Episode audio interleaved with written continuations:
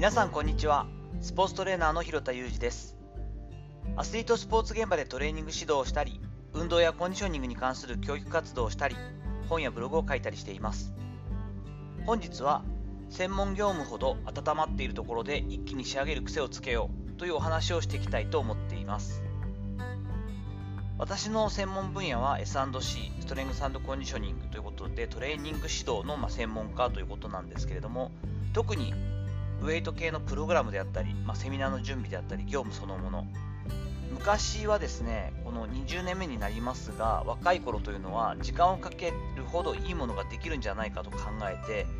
まあこう遂行するといえば聞こえはいいですがとにかく手直し手直しで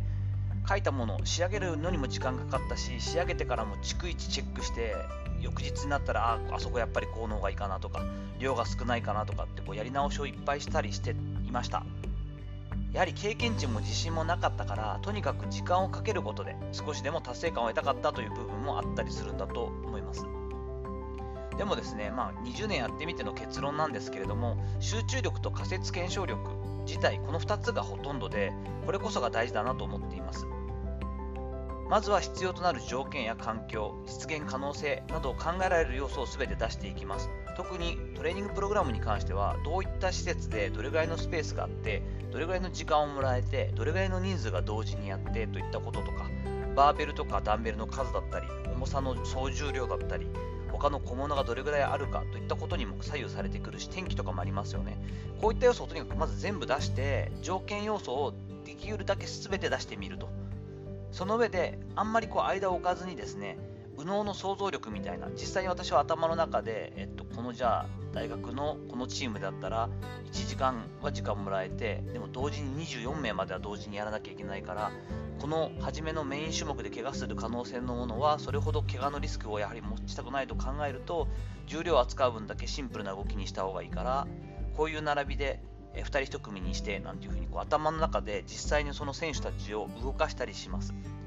そうした上で一気にま仕上げた方が実際に質のいいものは出来上がるということが経験上分かっています。いずれにせよ仕上げてみてからの再検証や反省っていうのはどれだけ完璧だと思うものを作ったとしても必ず必要になってくるんですよね。そしてこの再検証や反省ということ自体が大事でそこまでの、まあ、そこでの改善がワンサイクル。全て考えて実際にやってみて仮説検証して、まあ、反省してみて次に改善点をまたちょっとこう検証するといったことを、まあ、ワンサイクルにしてこそ実力は上がるのでこれらはセットにした方がいいんですね。いずれにせよ一気に仕上げる爆発的な集中力とよしこれでいこうって決めきる覚悟っていうのは絶対に癖づけた方がいいです。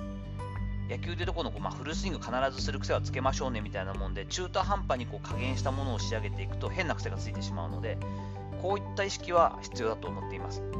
私の場合で言うとプログラム作成の際には絶対に誰にも邪魔させないという時間を設けるようにしています。家族はこれに関してはすごく徹底してくれているので私がプログラムを作っているというと全く声をかけませんし本当に気を使ってくれます。私自身もそういった作業を全て家でやるかというと喫茶店であったりとかあえて誰もいないところだったり w i f i 環境がない状況に行ってぐっと集中して2時間ぐらいでバーッと一気に半年分ぐらいを仕上げたりしています。もう40半ばなので普段そう起こることはなくなりましたがこのこだわりをこう無神経に破ってくる人っていうのがたまにいてそういったシチュエーションだったりそういう人にはものすごい態度に出ることもあったりしますが本当にここの部分の精度だったり集中力っていうのがあとはまあその爆発的なひらめきとかも含めてですが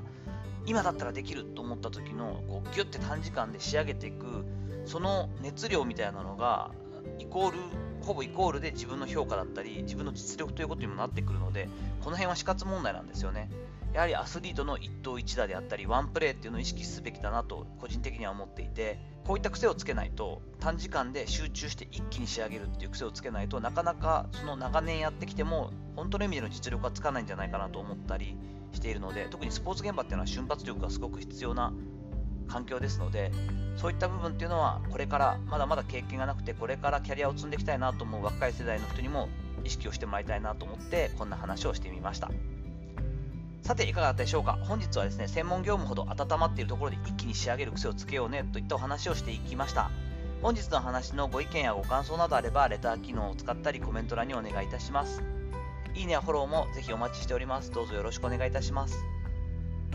本日も最後までお聴きいただきありがとうございました。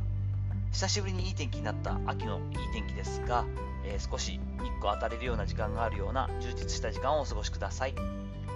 それではまたお会いしましょう。広田裕二でした。